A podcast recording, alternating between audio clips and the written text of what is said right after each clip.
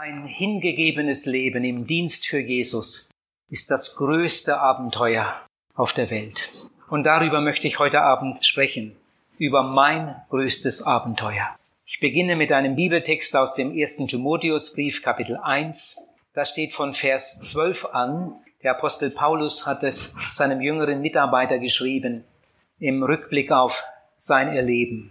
Oh, ich bin unserem Herrn Jesus Christus so dankbar, hat er mir doch die Predigt dieses Evangeliums anvertraut und mir auch dazu Kraft verliehen.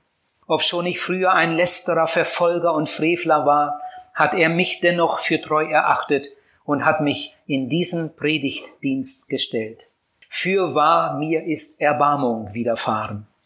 Ich handelte ja damals aus Unwissenheit im Unglauben. Aber die Gnade unseres Herrn hat sich überaus reich an mir erwiesen. Und so stellte sich der Glaube und die Liebe ein, die man in Christus Jesus hat. Ja, es ist ein durchaus zuverlässiges Wort. Und es ist wert, unbedingt angenommen zu werden, dass Jesus Christus in die Welt gekommen ist, um Sünder zu retten. Und der Größte unter ihnen bin ich.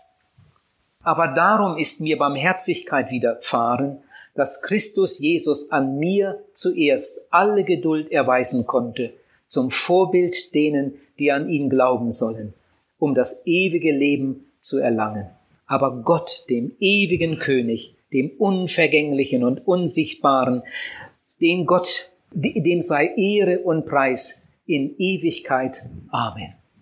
Das war ein Text aus dem ersten Timotheus Kapitel 1 von Vers 12 an.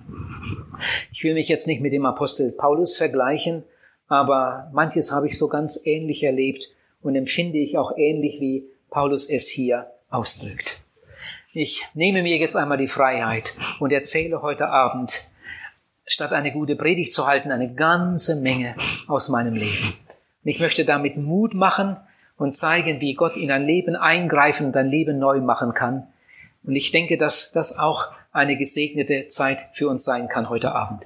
Ich habe unheimlich viel auf dem Herzen. Der Abend ist mir viel zu kurz. Ich wünschte, ich könnte jetzt zwei Stunden reden, aber ich habe nicht einmal eine. Aber ich darf schnell reden, ja? Wir sind hier weit von Bern weg. Und hier kann man richtig Gas geben und ich werde laut und deutlich sprechen und ich denke, ihr werdet gut folgen können. Ich bin in einem Dorf aufgewachsen, das nennt sich Oppershausen. Es wurde später eingemeindet in Wienhausen und äh, einige andere Dörfer drumherum gehören heute auch zu Wienhausen.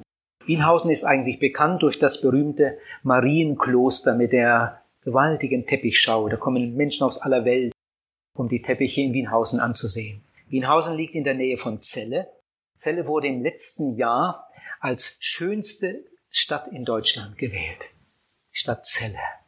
Ja, und da bin ich zu Hause da in dieser schönen Gegend, wo die Fuhren rauschen auf dem Heidesand, sagt ein Dichter, wo der gelbe Ginster leuchtet weit ins Land, wo die Eichen trotzen jedem Sturmgebraus, da ist meine Heimat, da bin ich zu Haus. Das ist so ein Lied, das die Alten gern singen. Wenn jemand das einmal auf der Landkarte suchen möchte, dann, dann muss er gucken zwischen Hamburg und Hannover, da so in der Mitte aber etwas näher an Hannover. Da ist die Stadt Celle und ganz in der Nähe wohnen wir.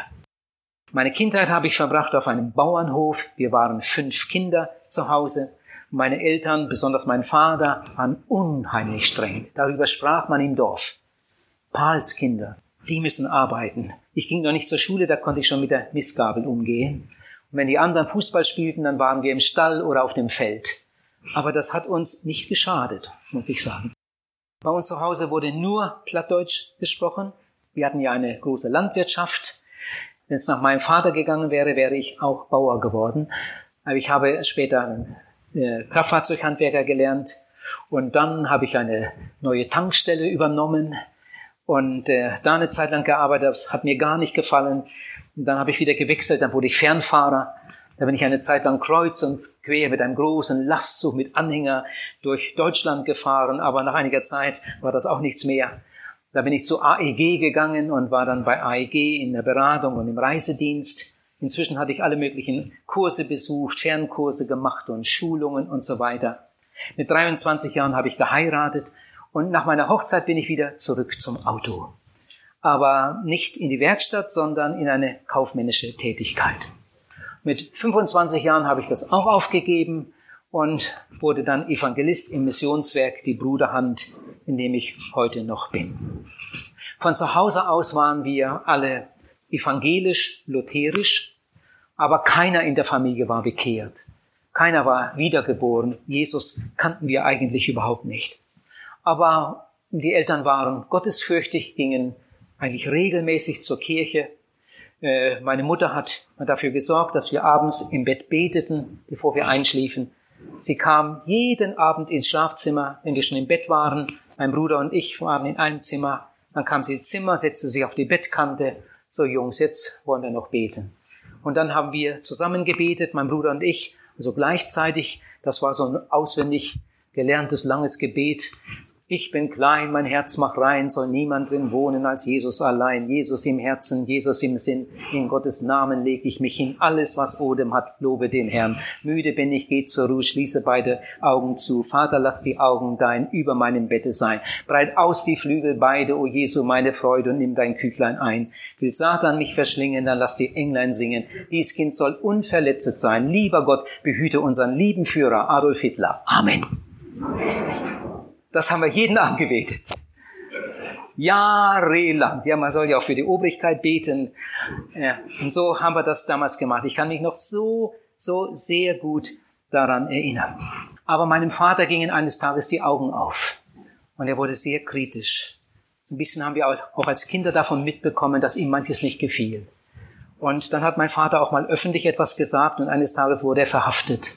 Und wir waren sehr, sehr froh, dass er dann doch wieder nach Hause durfte. Das Gebet war seitdem mit einmal nicht mehr dran. Meine Mutter hat dann uns etwas anderes beigebracht. Und so vergingen die Jahre. Also ich bin in der Hitlerzeit aufgewachsen. Das war eine schwere Zeit. Der Krieg ging dann zu Ende. Mein Vater wurde sofort zum Bürgermeister gewählt. Einige Male war er dann hintereinander Bürgermeister und hatte alle möglichen anderen Ämter, Ehrenämter neben seiner großen Landwirtschaft. Er wurde Kirchenvorsteher, auch einige Male wiedergewählt. Also unsere Familie war eine sehr religiöse Familie.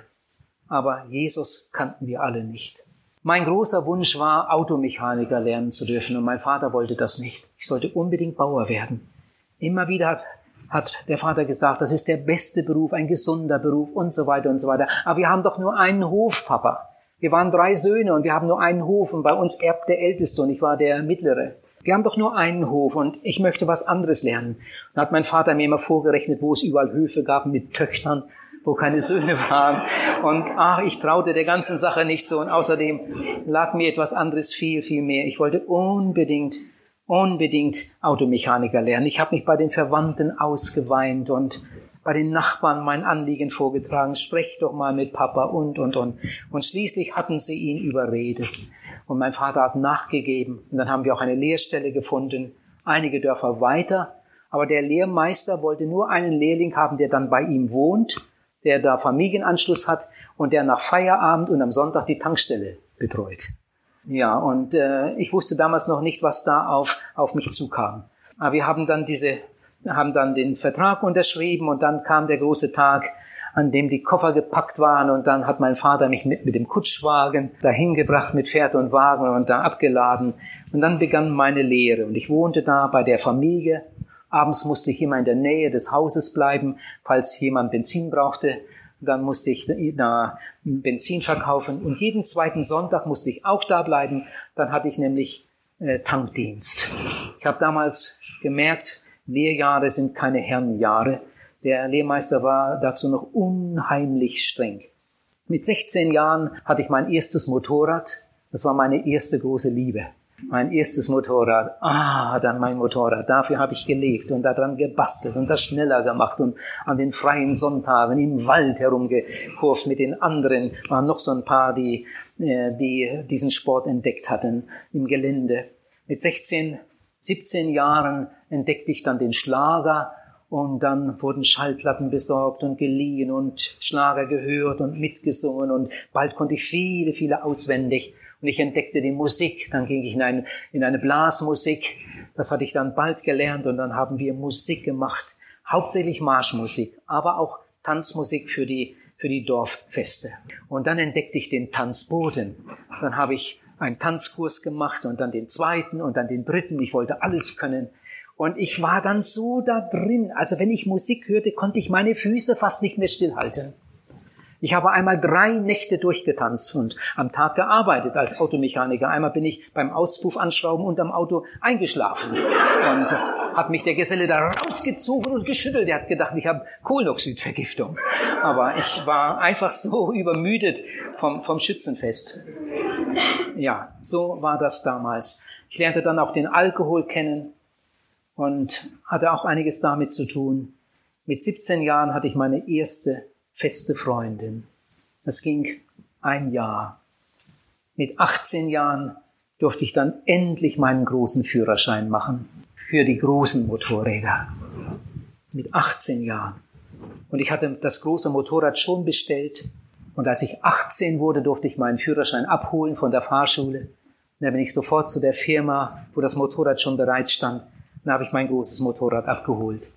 Ich hatte jahrelang das schnellste Motorrad in der ganzen Gegend. Und ihr könnt euch nicht vorstellen, was für ein verrückter Motorradfahrer ich war. Ich hatte dann in dem ein paar Jahre später habe ich mir dann noch einen, einen Seitenwagen gekauft und ich war dann an dem Motorrad. Ähm, das wissen die meisten sicher nicht. Ein, ein Gespann, wie man das nennt, ein Motorrad mit Seitenwagen, ist das sicherste Fahrzeug auf der Straße. Es ist viel, viel sicherer als ein Auto. Damit kann man Sachen machen, auch auf glatter Straße, im Schnee und so weiter. Ich bin einmal mit sieben Personen auf dem Gespann durchs Dorf gerast, nur um aufzufallen. Ich bin manchmal um die Kurven rum, das Rad war in der Luft und die Leute haben gedacht, ich kippe um, aber das war ja Absicht, um die Leute zu erschrecken. Es war eine ganz verrückte Zeit. Ich fing dann auch an zu rauchen. Irgendwo hatte ich mal etwas aus meinem Leben erzählt und da saß ein 18-Jähriger, der seinen Eltern viel, viel Kummer machte. Und dann nachher, als die Eltern ihn dann fragten, sag mal, möchtest du dich nicht auch für Jesus entscheiden? Da hat er gesagt, das kann ich ja immer noch. Der Pals hat das ja auch erst mit 20 gemacht. Warum soll ich das eher machen? Er wollte auch erstmal so richtig sein Leben genießen und so weiter. Er wollte das auch so, so machen, wie ich es gemacht habe. Ihr Lieben, dass ich 20 geworden bin, also das ist ein ganz, ganz großes Wunder. Was ich für Stürze hinter mir habe. Einmal im Wald, äh, die Zeit reicht nicht aus. Einmal auf der Straße, ich kam von der Arbeit, ich hatte meine Lehre abgeschlossen und ich wohnte dann wieder eine Zeit lang bei meinen Eltern und fuhr dann jeden Abend von, meiner, von meinem Arbeitsplatz nach Hause. Die Leute wussten schon, wann ich kam. Die haben gesagt, hol die Kinder von der Straße, der wilde Pals muss jeden Augenblick kommen. Und dann kam ich. Es gab damals noch keine Geschwindigkeitsbegrenzung. Äh, wie ich da durch die Dörfer gerast bin. Und da gab es ein Dorf, da musste ich immer durch. Eine langgestreckte Linkskurve, die mochte ich besonders. Und dann da durch diese Kurve, durchs Dorf durch. Und dann kam ein Abend, da kam mir genau in der Kurve so ein kleiner Lieferwagen in die Quere. Also ich hatte Vorfahrt, aber was nützt das dann? Und als der kam und ich merkte, ich schaffe es nicht, ich schaffe es nicht, ich kann nicht mehr bremsen, ich schaffe es nicht. Zum Glück hatten wir in unserem Motorsportclub viel gelernt. Das hat mir da geholfen. Wir haben gelernt, wie man richtig stürzt. Wir haben nicht nur fahren gelernt, sondern wir haben auch stürzen gelernt im Motorsportclub. Wie man richtig stürzt. So lange wie irgend möglich auf der Maschine bleiben. Aber wenn du merkst, dass du sie nicht mehr halten kannst, dann runter. Damals hatte man ja noch keinen Sturzhelm. Weg von der Maschine und dann den Kopf zwischen die Arme und die Beine anziehen und wenn irgend möglich abrollen, damit man sich nicht alle Knochen bricht. In dem Moment habe ich dran gedacht, jetzt aber runter. Ich habe mich abgestoßen von meinem Motorrad und das sauste dann auf der Straße lang, äh, lag dann da hinten irgendwo und ich bin gerollt und in die Hecke hineingesaust. Und als ich da aus den Dornen rausgekrochen kam, inzwischen kamen die Leute zusammen, da hörte ich einen alten Bauern rufen, lebt er noch, schlagt ihn tot! Und ich bin gerannt zu meinem Motorrad, das da hinten lag. Alles Mögliche schief, aber ich konnte es andrehen, es lief noch. Und dann bin ich aus, aus dem Dorf geflohen. Also das sind so Erlebnisse, die vergisst man nie mehr. Ich fuhr einmal zur Arbeit am Morgen und da hatte ich sogar noch einen Kollegen hinten auf dem Motorrad und da kam mir auch ein Lastwagen in die Quere. Damals gab es noch kein Blinklicht an den Autos, sondern Winker. Die Älteren können sich erinnern, oder? Und, und diese Winker, die gingen nicht immer. Wenn die dann so halb rauskamen, so lahme Ente und so, und kam einfach nicht hoch. Und dann ging auch das Licht nicht an in dem Winker. Und im letzten Moment sehe ich mit einmal das Ding da wackeln. Und dann kam der auch schon rüber. Ich habe nur den Lastwagen gesehen. Und dann habe ich die Maschine auf die Seite genommen und bin ausgewichen. Und dann bin ich über den Straßengraben. Links stand ein Telefonmast, rechts ein dicker Baum und mittendurch, zwischen dem Telefonmast und dem dicken Baum, über den Graben weg auf den frisch gepflügten Acker. Und da haben wir uns dann abgerollt. Und da kam dann auch die Polizei und Leute kamen und dann fragte jemand, ja sag mal, wie ist denn der hierher gekommen? Ja, dazwischendurch. Und dann sagte jemand, kann der fahren? Mensch, wie der dazwischendurch gekommen ist. Kann der fahren? Ich habe den Baum nicht gesehen, ich habe den Mast nicht gesehen und ich habe den Graben nicht gesehen. Ich habe nur den Lastwagen gesehen und bin ausgewichen. Und, und Gott hat einfach Gnade gegeben, dass ich zwischen diesen beiden Fäden durchkam. Also ich könnte jetzt weitere Beispiele erzählen, wie, wie Gott mich bewahrt hat damals. Ich habe dann später, als ich schon Prediger war, irgendwo Vorträge hielt, einmal erlebt, dass an einem Abend ein, ein Zigeunerchor uns äh, im Programm geholfen hat. Alles gläubige Zigeuner. Sie haben wunderbar äh, musiziert und gesungen. Da sangen sie ein Lied. In dem Lied hieß es, ich suchte das Leben und fand nur Schein und meine Gedanken gingen zurück. So war das bei mir. Ich suchte das Leben und fand nur Schein. Hinter der Maske eine gähnende Leere, eine ungestillte Sehnsucht. In Wirklichkeit waren das von 15 bis 20 die, die dunkelsten Jahre in meinem Leben. Alle 14 Tage fuhr ich nach Hause, brachte dann die schmutzige Wäsche und holte die andere ab und war dann auch an dem Sonntag zu Hause und dann war meine Mutter immer dahinterher, dass wir zur Kirche gingen. Äh, meine Eltern gingen ja, mein Vater als Kirchenvorsteher war jeden Sonntag in der Kirche, meine Mutter alle 14 Tage. Und das war bei uns so üblich, wenn die Mutter ging, gingen die Töchter und die, am anderen Sonntag gingen dann die Söhne. Und äh, meine Mutter hat das immer, immer so durchgedrückt. Wenn ich dann nach Hause kam, dann mussten wir in die Kirche. Alle 14 Tage ich wollte es ja auch nicht verderben mit meinen Eltern. Ich hatte so viel Gutes ja von zu Hause. Die machte das alles umsonst für mich und manchmal habe ich mir noch Geld von der Mutter geliehen und nie zurückgezahlt.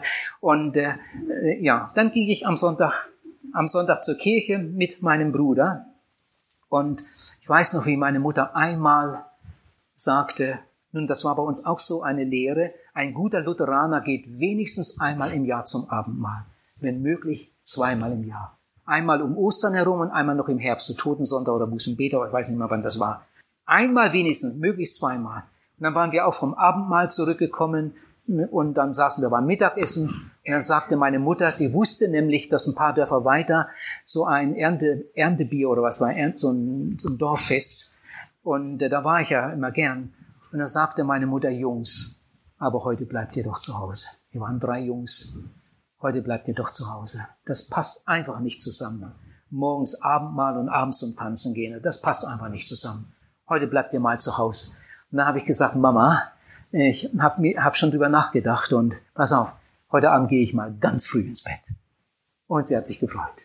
Ich bleib heute zu Hause, heute gehe ich mal ganz früh ins Bett. Aber meine Mutter wusste nicht, dass ich dann den Wecker gestellt habe. Ich habe den Wecker gestellt auf eine Minute nach zwölf. Und ich hatte meine Kleider schon alle so richtig bereitgelegt und das Motorrad war ja auch da. Und dann eine Minute nach zwölf ging der Wecker und schnell raus, angezogen, ganz leise raus. Dann habe ich das Motor, Motorradkleidung darüber und dann habe ich mein Motorrad vom Hof geschoben, äh, weit genug weg, dass meine Mutter nichts merken konnte und dann und dann fuhr ich zu dem Dorf und da habe ich getanzt bis zum Morgen. Und ich wusste ja, wann Mamas Wecker ging. Ich war ein paar Minuten vorher zu Hause und habe das Motorrad dahingestellt und dann bin ich leise in mein Zimmer und ich war gerade beim Ausziehen äh, oder war gerade fertig mit dem Ausziehen der Sonntagskleidung, da klopfte es. Obwohl ich einen Wecker hatte, meine Mutter hat immer geklopft. Immer geklopft und Jungs, upsdauen, Plattdeutsch, ne? Aufstehen. Und als meine Mutter dann klopfte, Jungs, aufstehen, da habe ich gesagt, Mama, ich bin schon uppe. Das heißt, ich bin schon auf.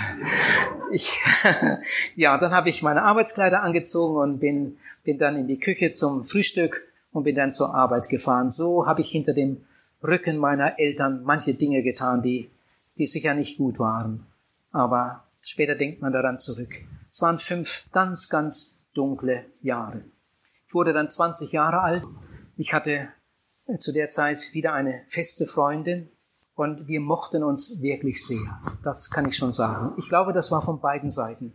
Wir mochten uns sehr. Wir passten auch gut zusammen. Die Freundin, die mochte auch das Motorrad. Und also wenn die im Seitenwagen saß, dann konnte ich meine Sachen machen. Ähm, die hatte keine Angst, sie hat nicht geschrien oder was, das hat ihr Spaß gemacht. Und wir sind gefahren und auch sonst, Tanzboden, alles, das, das passte einfach. Wir hatten Pläne fürs Leben und ich habe gedacht, wir heiraten eines Tages. Und nur zog sie dann weg, das hing mit ihrem Beruf zusammen, sie musste dann, dann woanders hin und dann waren wir längere Zeit über 100 Kilometer voneinander getrennt. Manchmal kam sie zu Besuch und manchmal fuhr ich hin, um sie zu besuchen. Und dann kam ein Sonntag, da war ich eigentlich dran, um sie zu besuchen. Und es war ein Regentag, es war furchtbar. Es hat gegossen vom Morgen bis zum Abend. Und damals hatte man noch nicht so gute Motorradkleidung wie heute. Und ich habe immer gewartet, dass es aufhört, aber es hörte nicht auf. Und wenn es so gießt, dann macht Motorradfahren wirklich keinen Spaß. Und wir hatten schon Mittag gegessen und ich stand, ging da noch in der Küche hin und her und wartete immer noch. Und mit einmal sah ich auf dem Küchentisch ein Heft liegen, ein christliches Blättchen. Und dann habe ich das so genommen und so ein bisschen geblättert. Da stand was von Jesus und, und dann fragte ich, Mama, was ist denn das hier? Dann sagte meine Mutter, ach, das hat der Staubsaugervertreter hier gelassen. Der Staubsaugervertreter, der kommt einmal im Jahr. Das ist so ein frommer Mann, der lässt immer irgendwas zum Lesen hier. Und, und äh, das hat der Staubsaugervertreter hier gelassen. Aha. Ein bisschen weitergelesen, hat mich das mit einmal so gepackt. Da bin ich raus aus der Küche, über den Flur, ins Büro meines Vaters. Mein Vater war ja Bürgermeister, der hatte sein Büro im Haus. Mein Vater hatte sich nach dem Mittagessen hingelegt. Sein Schlafzimmer war neben dem Büro. Da ging eigentlich eine Tür durch, aber die wurde nie benutzt, die war ja verschlossen.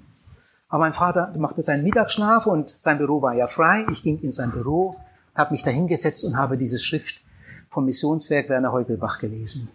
Ich kann euch das nicht so sagen, dass ihr versteht, was da passiert ist. Ihr Lieben, das ging mir durch und durch. Als ich das so am Lesen war, ich habe das Zittern bekommen.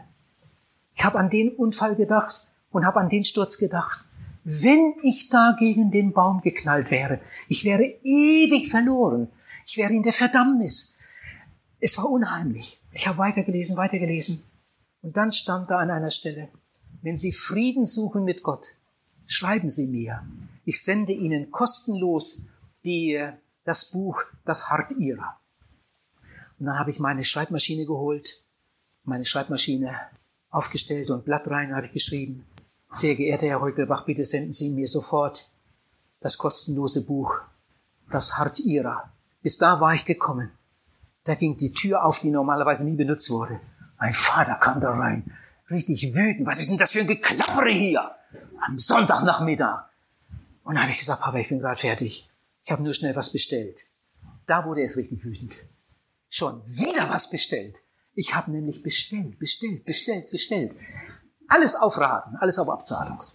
Ich hatte ein riesiges Motorrad mit Seitenwagen, aber mit 24 Monatsraten.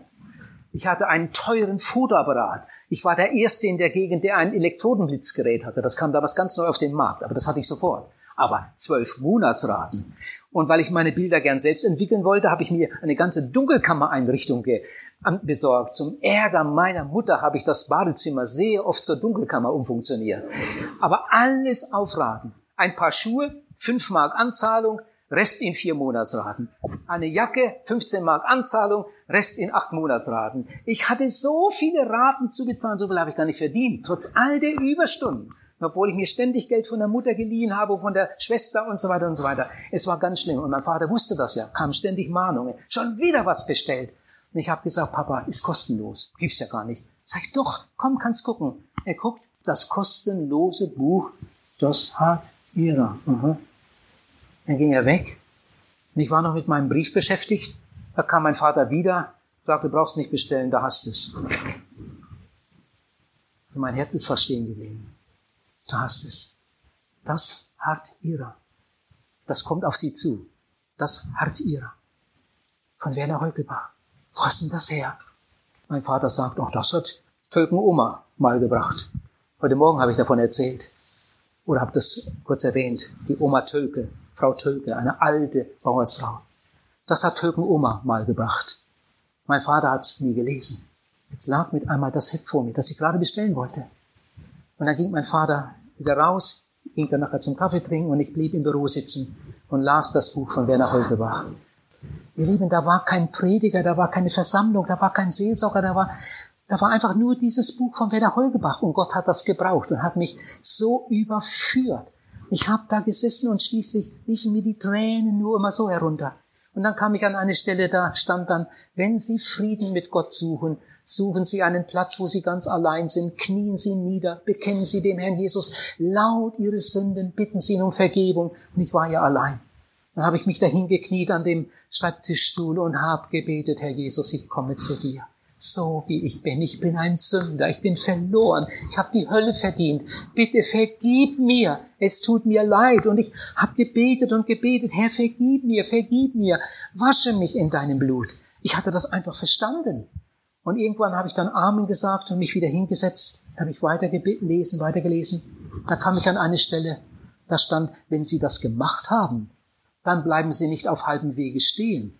Dann danken Sie dem Herrn Jesus für die Vergebung und nehmen Sie ihn auf in Ihr Herz. Beten Sie ihn darum, dass er in Ihr Leben kommt. Da habe ich das Buch zur Seite gelegt, mich wieder hingekniet und habe ein zweites Mal gebetet habe Jesus gedankt, dass er auf Golgatha für mich gestorben ist, dass er sein Blut für meine Sünden vergossen hat. Und habe ich gesagt, Herr Jesus, und jetzt bitte ich dich, komm in mein Herz, komm in mein Leben, ich nehme dich jetzt auf, ich will dein sein, du sollst mein sein, ich will dir immer gehören. Dann habe ich mich wieder hingesetzt und ja, das kann man ja auch nicht erklären. Viele von euch haben es so ähnlich erlebt.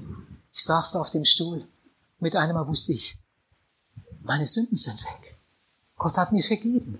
Jetzt bin ich gerettet. Jetzt bin ich ein Gotteskind.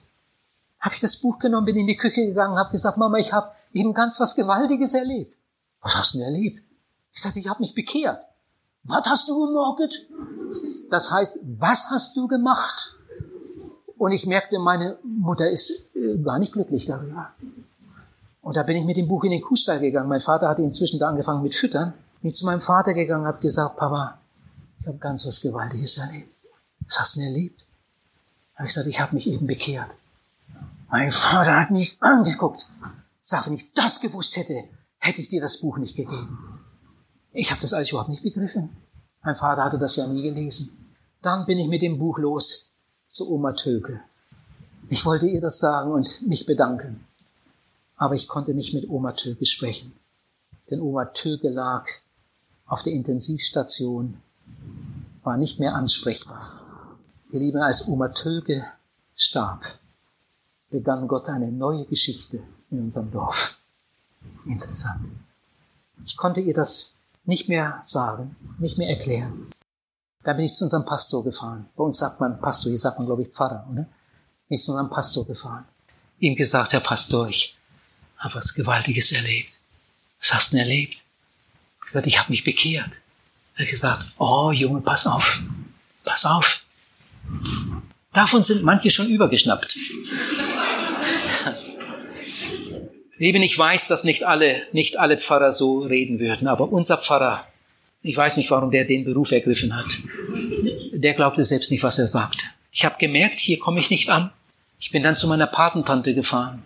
Meine liebste Tante, die hatte mir eine Armbanduhr zur Konfirmation geschenkt. Und dann saß ich da in der Küche bei Tante Martha und habe ihr erzählt. Und die hat richtig interessiert zugehört.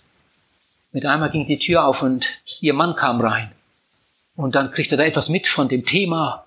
In welcher Sekte bist du denn gelandet? Raus hier! Oder ich. Dann habe ich das Haus verlassen und auf und davon. Die ganze Verwandtschaft war dann in den Monaten danach, das hat sich schnell rumgesprochen, die ganze Verwandtschaft war dagegen. Es war, es war ganz, ganz schlimm. Meine Mutter hat meine Bibel versteckt. Mein Vater hat abends die Sicherung rausgedreht, damit ich, damit ich keine christlichen Bücher lesen sollte. Ich habe das wirklich erlebt, was in der Bibel steht, Matthäus 10. die eigenen Hausgenossen werden in manch einem Fall die größten Feinde sein. Was ich für innere Kämpfe durchgemacht habe, das könnt ihr euch gar nicht vorstellen. Ich hatte die Bibel und hatte die Bücher von Heugebach. Ich habe mir alles schicken lassen, was es da gab und habe hab jede freie Minute gelesen. Und ich konnte das nicht begreifen. Warum sind die alle dagegen? Ich mache doch nur das, was in der Bibel steht. Warum verstehen die denn das nicht? Ich war fast 21 Jahre alt. Ich habe manchmal abends auf der Bettkante gesessen habe geweint und war ganz verzweifelt. Warum sind alle dagegen? Meine Eltern äh, sind dagegen, meine Geschwister verstehen mich nicht, die ganze Verwandtschaft dagegen. Ich sage euch, wenn ich damals keine Gemeinde kennengelernt habe, ich weiß nicht, ob ich da durchgekommen wäre. Zum Glück habe ich einige Wochen später eine Gemeinde kennengelernt. Bei uns im Dorf gab es sowas ja überhaupt nicht. Ich wusste auch gar nicht, dass es sowas gab. Die habe ich dann kennengelernt, ein paar Dörfer weiter, und da kam ich dann hin und, und die haben mir dann sehr geholfen und mich aufgefangen. Ich las dann bald nach meiner Bekehrung ein Buch von Werner Heukelbach, Titel Vom Gottesleugner zum Evangelisten. Kann euch sagen, das Buch hat mir geholfen. Vom Gottesleugner zum Evangelisten. Ich weiß nicht, wie viel hundert oder tausendmal ich gebetet habe. Herr, mach mich wie Werner Heugelbach. Mach mich wie Werner Heugelbach. Der war ja früher fast genauso wie ich. Und dann ist er Evangelist geworden. Herr, das möchte ich auch. Mach mich zum Evangelisten. Nun, das kann man sich ja nicht einfach aussuchen. Aber ich glaube, das war damals, da lag bereits meine Berufung drin. Dass Gott mir das so ins Herz gelegt hatte und mir das dann so zum Anliegen wurde. Ich möchte das Evangelium weitersagen. Ich habe mir dann Traktate kommen lassen. Ich war eine Zeit lang bestimmt der Hauptabnehmer beim Missionswerk Werner Heugelbach was da für Pakete kamen mit Schriften und ich habe verteilt. Am liebsten in, in der Stadt, in Häusern, wo, wo 16 Briefkasten auf dem Flur waren. Ich habe immer gedacht, jeder, der das liest, der muss ähnlich reagieren. Aber das war dann natürlich in den meisten Fällen nicht so. Aber ich denke, manche wurden auch dadurch gesegnet. Ich hatte dann einen ganz regen Schriftwechsel mit Werner Heugelbach und äh, habe ihm auch meine Not geschildert und er hat mir immer Mut gemacht. Ich bete für dich und bete, bete für die Eltern, bete für die Geschwister, hab sie trotzdem lieb. Gott hat sie auch lieb. Und da hat Werner Heugelbach mir einmal einen Satz geschrieben. Er hat geschrieben, das Schwerste für einen Christen. Jetzt hört mal gut. Das Schwerste für einen Christen ist ein geregeltes Gebetsleben. Wer das schafft, schafft alles. Und ich habe alles geglaubt, was Werner Heugelbach sagt. Ja. Wenn der das sagt, dann ist das so. Das Schwerste ist ein geregeltes Gebetsleben. Wer das schafft, schafft alles. Also wenn das so ist, dann will ich das. Ich habe mir gleich von Anfang an angewöhnt, ich will jeden Tag stille Zeit machen. Und ich habe das nach Uhr gemacht. Ich habe die Bibel gelesen, dann habe ich gebetet. Was habe ich gebetet? Für meine Eltern, für meine Geschwister, für meine Verwandten, für das Dorf. An der einen Straßenseite lang, an der anderen Straßenseite wieder zurück. Und für meine Arbeitskollegen und so weiter und so weiter. Gott hat das so wunderbar geführt, dass ich damals gleich das Gebet so entdecken durfte. Ich bin sehr, sehr froh darüber. Aber ich hatte ja meine Freunde. Alle waren dagegen. Aber meine Freundin, ich habe gedacht, die wird mich verstehen. Wir verstanden uns ja so gut. Ich habe gedacht, wenn die kommt nächsten Sonntag oder, oder an dem Sonntag, der dann, wo sie dran war, wenn die kommt, werde ich ihr alles erzählen. Vielleicht werden wir schon bald heiraten, dann wird alles noch viel schöner. Und dann kam sie. Sie war auch zugleich die beste Freundin meiner Schwester. Und dann kam sie. Dann haben wir beide zusammengesessen und ich habe ihr meine Erfahrung erzählt. Die hat mich angeguckt mit giftigen Augen. So ein Gesicht hatte ich noch nie gesehen, wie die mich angesehen hat.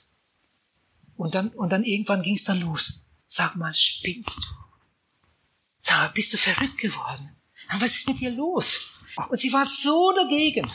So jung und dann fromm werden, so ein Blödsinn und, und, und so weiter und so weiter. Mensch, schmeiß das Zeug weg. Und, ah, mein Herz hat geblutet und geweint. Ich habe still im Herzen gebetet und Herr, gib mir die richtigen Worte und wieder angesetzt. Aber guck doch mal. Und ihr was von der Bibel erzählt und, und das steht doch in der Bibel und die Bibel ist doch wahr. Gott lügt doch nicht und Gott liebt dich auch und, und, und, und so weiter und so weiter. Und das wurde immer schlimmer. Zuletzt haben wir uns gestritten. Es ging noch weiter. Zuletzt haben wir beide geheult. Wir hatten uns ja wirklich sehr, sehr lieb. Aber es ging nicht. Und dann hat sie gesagt, komm heute Abend mit. Und dann kommst du auf andere Gedanken. Da war Tanz in einem Dorf. Komm mit heute Abend. Und dann kommst du auf andere Gedanken. Oh, was hatten wir schon getanzt? Wir passten so gut zusammen. Ich habe das vorhin ja schon mal gesagt. Und das war unsere Welt. Komm heute Abend mit und dann kommst du auf andere Gedanken. Sie wohnte am anderen Ende des Dorfes und wir da. Wir wollten ins Nachbardorf und haben abgemacht, wir gehen zu Fuß. Wenn man Alkohol trinkt, ist das sowieso besser. Das sind zwei Kilometer ins Nachbardorf. Ihr könnt ja schon losgehen und ich komme dann mit meinen Brüdern hinterher. Vielleicht treffen wir uns da. Auf alle Fälle treffen wir uns dann da bei der Veranstaltung. Und sie waren tatsächlich auch etwas früher da. Als ich dann da ankam mit meinem Bruder, dann stand dann an der Kasse, da war eine Schlange vor uns, vielleicht so sechs Leute. Und es ging dann langsam weiter. Ich hatte das Geld in der Hand. Dann sah ich sie da hinten schon sitzen mit ihren Brüdern und andere Bekannte im Saal. Und dann fing die Musik wieder an zu spielen. Dann stehen die Leute ja auf und fordern eine Frau auf. Und dann beginnt das Tanzen wieder. Und dann spielte die Musik gerade einen Schlager. Wow. Der wurde damals unheimlich viel gesungen. Der kam gerade vom Karneval her. Wir kommen alle, alle, alle in den Himmel, weil wir so brav sind. Ich sag euch, ich stand da an der Kasse mit meinem Geld. Mir wurde heiß und kalt. Es war unheimlich. Ich kam mir vor wie am Eingang der Hölle. Und dann kam ich der Kasse näher und es wurde immer heißer. Und dann habe ich zu Hermann, zu meinem Bruder gesagt, du Hermann, äh, geh mal schon rein, ich, ich muss noch mal raus. Was hast du denn? Ich, ich gehe noch mal raus. Äh, geh mal schon rein. Und, und dann ging ich raus. Dann stand ich draußen am Kinokasten, mir angeguckt. Es war ja auch meine Welt. Manchen Sonntag habe ich zwei Filme hintereinander gesehen. Geguckt, was ist am nächsten Sonntag dran. Gehe ich weiter ins Dunkle, gehe ich noch weiter. Vielleicht so 500 Meter war ich gegangen, ganz langsam auf der einen Straßenseite lang. Dann kam eine Straßenlaterne und da kam mir auf der anderen Seite einer entgegen. Der wollte auch zum Tanz. Ich hatte den gar nicht beachtet und dann rief der über die Straße, Wilhelm? Ja? Was ist mit dir los? Wo willst du denn hin? Soll ein bisschen gehen? Ihr habt euch verkracht? Ja, sag mal, was ist mit dir los? Und dann habe ich einfach so gesagt, ach Erwin, das verstehst du sowieso nicht. Ich habe mich bekehrt. Dann hatte Erwin mich angeguckt, da unter der Straßenlampe. Du bekehrt. Ihr Lieben, ich wusste gar nicht. Erwin gehörte, kam aus einer Flüchtlingsfamilie. Diese Flüchtlingsfamilie war aus dem Osten gekommen und sie waren erst kürzlich in unser Dorf gekommen. Der Vater hatte nämlich einen verwaisten Bauernhof gepachtet. Und nun war Erwin in unserem Dorf und die Eltern von Erwin waren bekehrte, wiedergeborene Leute. Erwin hatte schon so viel über die Notwendigkeit der Bekehrung gehört. Seine Tante war eine Diakonisse, eine ganz aktive. Das war Erwin so, so geläufig. Du bekehrt. Ich dachte doch, der weiß gar nicht, wovon ich rede. Erzähl mal. Und da sind wir gegangen. Da sind wir zwei Kilometer gegangen bis nach Hause. Und ich habe Erwin von Jesus erzählt. Dann habe ich gesagt, Erwin, ich bring dich hin. Inzwischen hatte ich schon entschieden, ich, ich gehe nicht mehr auf den Saal. Dann habe ich Erwin hingebracht, zwei Kilometer. Hat Erwin gesagt, ich bring dich nach Hause. Dann sind wir wieder zwei Kilometer gegangen und ich habe Erwin von Jesus erzählt. Da haben wir uns verabschiedet. Ich habe dann noch lange vor der Haustür gesessen, Vollmond, Sternenhimmel und über vieles, vieles nachgedacht, gebetet. Und schließlich bin ich dann ins Haus und bin dann zu Bett gegangen, habe doch lange, lange wach gelegen. Ihr Lieben, an dem Tag habe ich meine Freundin das allerletzte Mal gesehen. Wir sind uns nie mehr im Leben begegnet. Es gab auch keinen Brief, kein Telefongespräch, nichts mehr. Komischer Abschied, aber vielleicht musste es so sein. Am anderen Abend, ich hatte Feierabend, ich war auf dem Hof, hatte mein Motorrad abgestellt. Da kam Erwin angebraust, kam auf den Hof. Ich denke, was will der denn hier? Der war noch nie auf unserem Hof. Sagt Erwin Willem, ich muss mit dir reden. Ich habe mich heute Nacht bekehrt. Ihr Lieben, an dem Abend, als ich das Liebste, was ich hatte, meine Freundin aufgab, an dem Abend hat Gott mir die erste Frucht gegeben. An der Nacht bekehrte sich Erwin. Erwin hat später ein theologisches Seminar besucht, wurde dann Prediger, liebe Frau, große Familie. Die Kinder sind inzwischen erwachsen und, und dienen Jesus. Wie Gott das manchmal machen kann, ist, ist manchmal hochinteressant. Ich habe dann Abschied genommen. Ja, an dem Abend hatte ich eigentlich schon Abschied genommen vom Tanzboden. Ich habe Abschied genommen vom Motorsportclub. Das war so ein gottloser Haufen. Ihr Frauen, ihr, ihr, ihr könnt gar nicht ahnen, wenn Männer unter sich sind, wenn Männer unter sich sind und dann etwas getrunken haben und dann so richtig in Fahrt kommen und Witze machen und dann zu Thema eins kommen. Und wenn dann die Frauen durchgenommen werden und dann sitzen die jungen Männer daneben und hören, was die Alten über die Frauen sagen. Also ich konnte mich daran erinnern, habe ich gedacht, da gehe ich nicht mehr hin. Vielleicht bin ich heute noch Mitglied, ich habe mich nämlich nie abgemeldet. Aber ich bin nie mehr da hingegangen. Ich habe meine Trompete zurückgebracht in den, in die Musik, äh, den Musikverein, das war auch so ein gottloser Haufen. Ich erinnere mich noch so gut an den Tag, an dem ich meine letzte Zigarette rauchte, aber nur halb. Die zweite Hälfte habe ich brennend in die Toilette geworfen. Das war so eine altmodische Toilette da in der Firma. Und da habe ich an der Kette gezogen und dann äh, verschwand die Zigarette da, da unten, habe ich sie, sie versenkt. Dann gab es eine Kettenreaktion. Dann habe ich, ich hatte inzwischen eine Gemeinde kennengelernt, habe ich meinen Bruder mitgeschleppt, dann bekehrte sich mein Bruder. Da habe ich eine Verkäuferin aus unserem Geschäft mitgenommen. Die Verkäuferin bekehrte sich. Dann kam ein Jugendtreffen in Urhof. Und dann kam mein jüngerer Bruder mit und dann bekehrte sich mein jüngerer Bruder. Und inzwischen war Zeit vergangen. Eineinhalb Jahre nach meiner Bekehrung. Meine Eltern waren ja furchtbar dagegen. Meine Mutter hat mich manchmal angeschrien. Ich soll mir ein Zimmer suchen und nicht mehr nach Hause kommen. Eineinhalb Jahre nach meiner Bekehrung habe ich mein Motorrad verkauft. Großem Schmerz. Das war nicht so einfach. Das hatte ich unheimlich gern. So ein richtiger Viertakter. Oh. Aber ich habe es dann verkauft. Hauptsächlich, weil man auf dem Motorrad so schlecht ältere Leute mitnehmen kann. Die steigen da nicht rauf. Und ich wollte immer Leute mitnehmen zur Versammlung. Ich wollte meine Eltern mitnehmen. Und dann habe ich mir ein Auto gekauft, mein erstes Auto. Ein Goliath 700 mit Einspritzmotor. Und der hatte vorne eine durchgehende Bank und hinten auch. Da konnte man sechs Leute reinnehmen. Und damals gab es noch keine Sicherheitsgurte. Und dann kam ich mit meinem Goliath nach Hause auf den Hof. Meine Mutter war im Schweinestall und sah das fremde Auto und guckte aus dem Fenster und dann sah sie mich da aussteigen. Und dann bin ich gleich in den Stall gegangen. Meine Mutter war da mit den Eimern beschäftigt. Und dann fragte meine Mutter, was hast du denn da für ein Auto? Ich habe gesagt, das ist meins. Habe ich gekauft. Hauptsächlich für dich. Dann habe ich sie so umgefasst. Ich habe gezittert. Und gefragt, Mama, kommst du mal mit? Heute Abend. In Zelle ist heute Abend ein Vortrag. Ganz interessanter Vortrag wird das. Damit du einfach einmal weißt, was wir da hören und was wir da machen. Manche sagen, wir wären in einer Sekte gelandet, aber das stimmt ja gar nicht. Mama, sag ja, bitte, sag ja.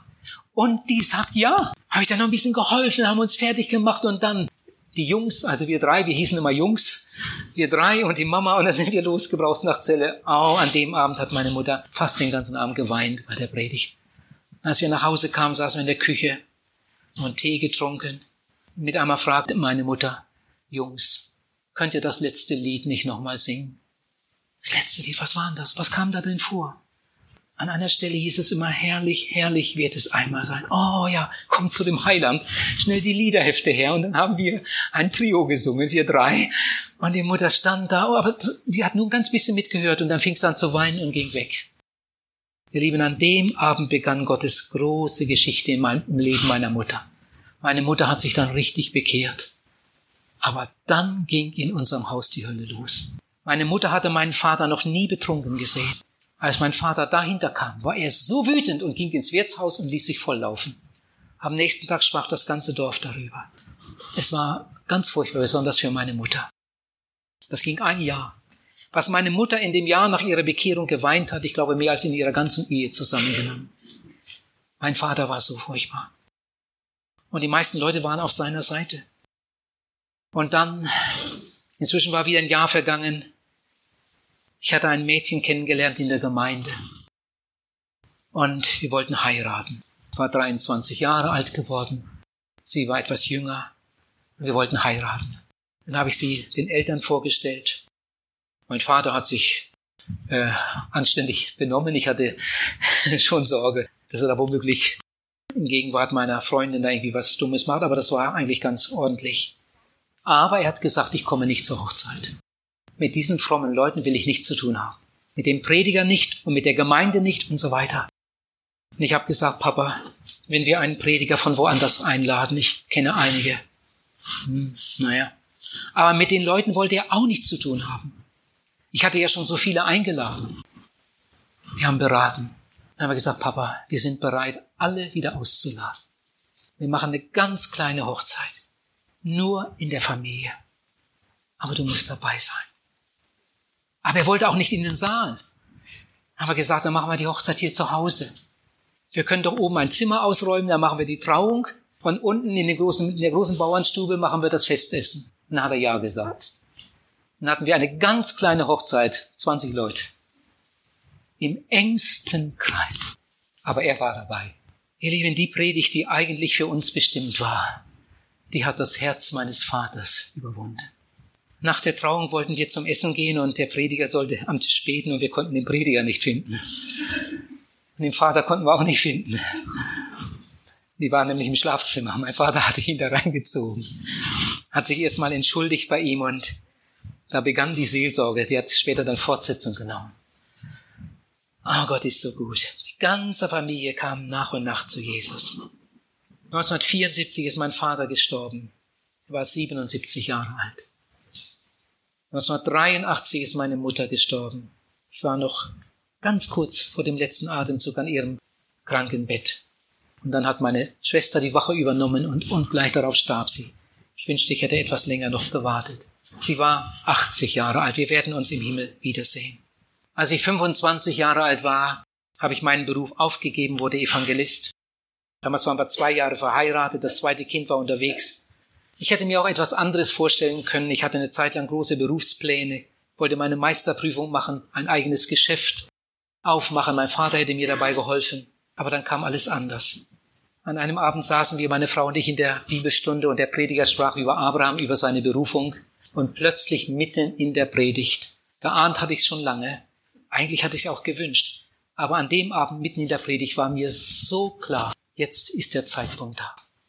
Ich soll meinen Beruf aufgeben und in die Reichsgottesarbeit gehen. Und dann gingen wir nach Hause, meine Frau und ich, von der Bibelstunde. Meine Frau hat mich gefragt, was ist mit dir? Du bist so still, so dann gingen wir weiter und sie hat nochmal gefragt. Dann habe ich gesagt, ja, du bist auch so still. Und, ja, und dann habe ich ich, ich, ich mag es dir fast nicht sagen. Er sag doch, was ist denn? Dann habe ich gesagt, ich hatte heute Abend ganz, ganz doll den Eindruck, ich sollte meinen Beruf aufgeben und in die vollzeitliche Reichsgottesarbeit gehen. Und dann sagt meine Frau, genau dasselbe habe ich gedacht. Ganzen Abend habe ich immer gedacht, die Predigt ist doch nur für Wille ja, wärst du einverstanden? Sie sagt, ja, natürlich, wenn Gott das will. Dann sind wir nach Hause und ich habe meine Schreibmaschine geholt, die war inzwischen bezahlt. Und dann habe ich meine Kündigung geschrieben und habe hineingeschrieben in die Kündigung, dass dieser Entschluss steht, unwiderruflich ist.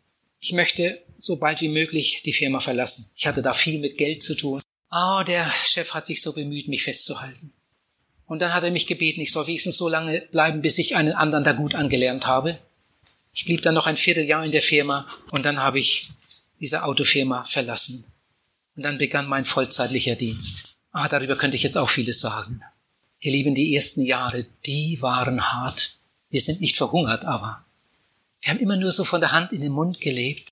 Wir hatten eine Haftpflichtversicherung für unser Auto, aber sonst keine einzige Versicherung.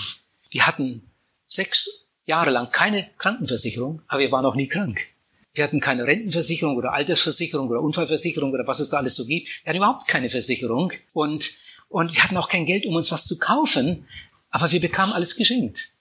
Meine Frau bekam Kleider, bekam Kinderkleider und Kinderschuhe und, und irgendwo bot sich jemand an, mir, mir einen Anzug zu kaufen, ich soll mitkommen und dann bekam ich Schuhe geschenkt und, und in Thun hat mir einmal eine Frau äh, die ganzen Krawatten von ihrem verstorbenen Mann geschenkt und, und so, so ging das weiter. Also die ersten Jahre, wir haben Wunder über Wunder auf dem Gebiet erlebt.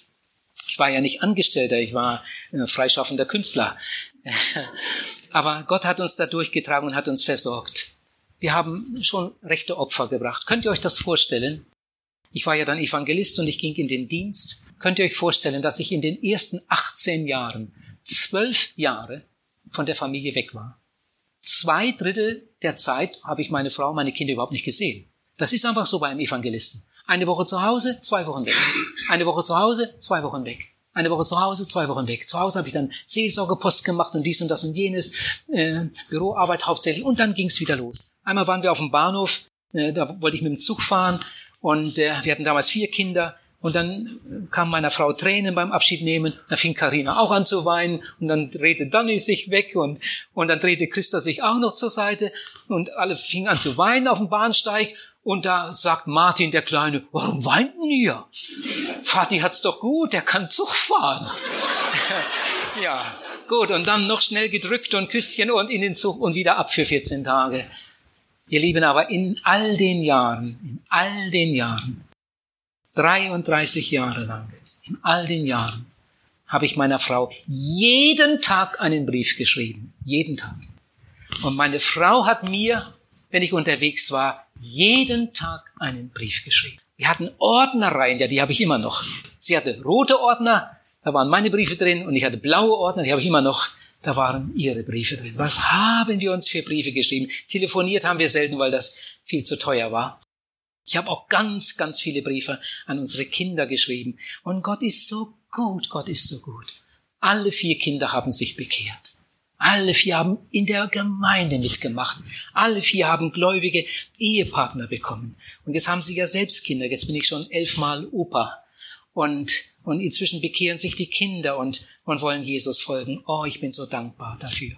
Ja, ich muss zur Landeschleife ansetzen, obwohl ich vieles, was ich sagen wollte, noch nicht gesagt habe. Ihr Lieben, das Schönste für mich auf meinen Reisen ist, wenn sich Menschen bekehren. Das ist das Schönste. Und das darf ich in allen Ländern immer und immer wieder erleben. Das Zweitschönste, die Gemeinschaft mit Christen. Aus so unterschiedlichen Kirchen und Freikirchen und Ländern und Hautfarben. Man ist ein paar Minuten zusammen und dann merkt man, wir gehören zur selben Familie. Als ich das allererste Mal in einer Kirchhoner Gemeinde äh, eine Evangelisation haben sollte, mein George Blaser, der war der Erste, der gewagt hat, mich einzuladen. Und dann war ich etwas früher da, und dann waren wir zum Abendbrot äh, zusammen. Wir saßen am Tisch, wir waren jetzt ein paar Minuten zusammen. Mit einmal sagt George Blaser, du, äh, sag doch George, wir sind ja Brüder. Sag ja gern, ich heiße Wilhelm. Haben uns die Hand gegeben über den Tisch. Und dann kam noch eine Hand von der Seite und ich bin die Hanna. Ah, das, das hat mir gefallen. Ich war damals noch so, so ein junger Anfänger und er war ja viel älter und wie dieser Mann mir die Hand reicht und sagt, ich bin der Schorsch. Und ich fühlte mich angenommen, ich fühlte mich akzeptiert. Wir sind Brüder, nicht, dass man unbedingt du sagen muss, wenn man Christ geworden ist, aber das ist auch so ein schönes Erleben. Wir verstehen uns, wir, wir gehören zusammen.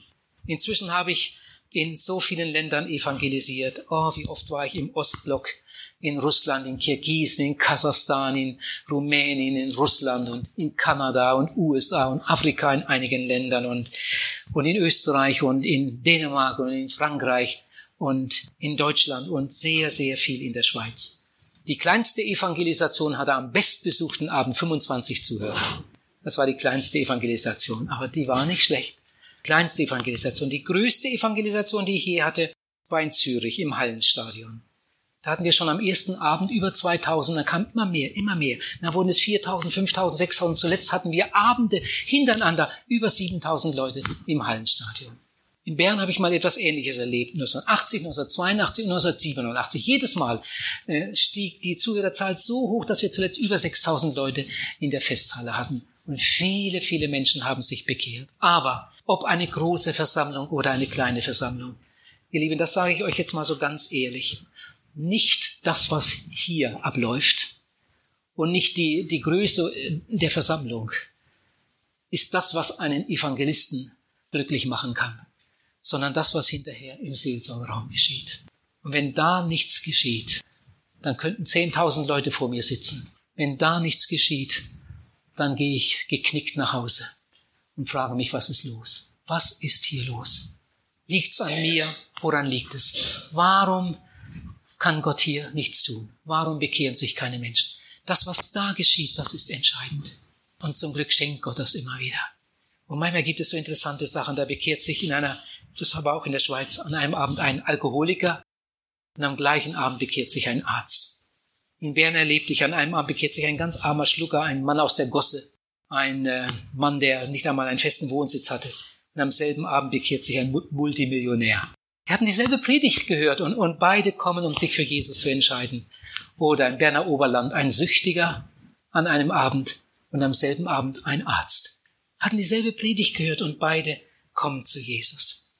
Manchmal werde ich gefragt, wo gehörst du eigentlich hin? Wo kann man dich einordnen? Wo gehörst du zu? Gut, ich bin Mitarbeiter in einem Missionswerk, das nennt sich Missionswerk die Bruderhand. Der Name soll ausdrücken, wir wollen brüderliche Handreichung tun. Wir wollen allen helfen, die die Bibel ernst nehmen und so weiter.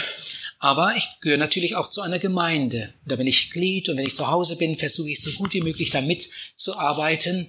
In meinem Fall ist es die freie evangelische Gemeinde.